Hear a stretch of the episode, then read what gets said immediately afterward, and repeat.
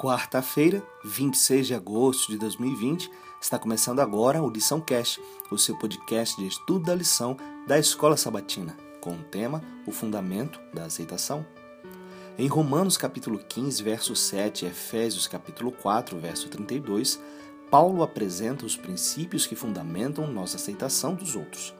Visto que Cristo perdoou e aceitou cada um de nós, como nós podemos nos recusar a perdoar e aceitar uns aos outros?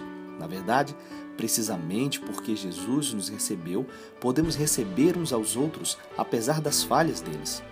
Pense bem no que isso significa. Pense em si mesmo, nas coisas que você tem feito e contra as quais você ainda pode estar lutando. Coisas que talvez só você saiba, que você ficaria aterrorizado se os outros também soubessem. Pela fé, você é aceito em Cristo, que conhece todas as coisas das quais os outros talvez nada saibam. Certamente, ele sabe de tudo. No entanto, aceita você de maneira incondicional, não por causa da sua bondade, mas por causa da bondade dele. Qual deve ser então sua atitude em relação às outras pessoas?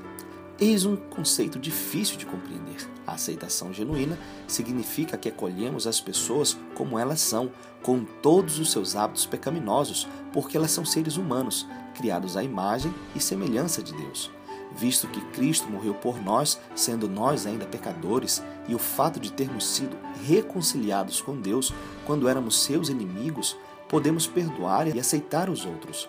Seu amor por nós torna-se o próprio fundamento de nossa aceitação e perdão das outras pessoas.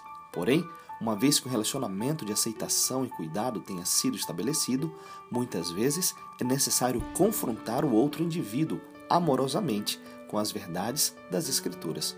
Deixar de fazer isso é deixar de amar. Como amigos, nos importamos a ponto de compartilhar com as pessoas a quem amamos verdades eternas que transformam a vida. A atitude de Jesus não foi: faça o que quiser, está tudo bem, eu ainda aceito você.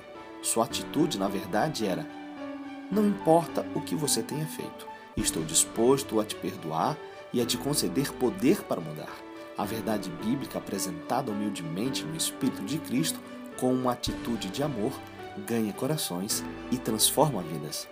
É possível aceitar um indivíduo sem aceitar o comportamento pecaminoso dele.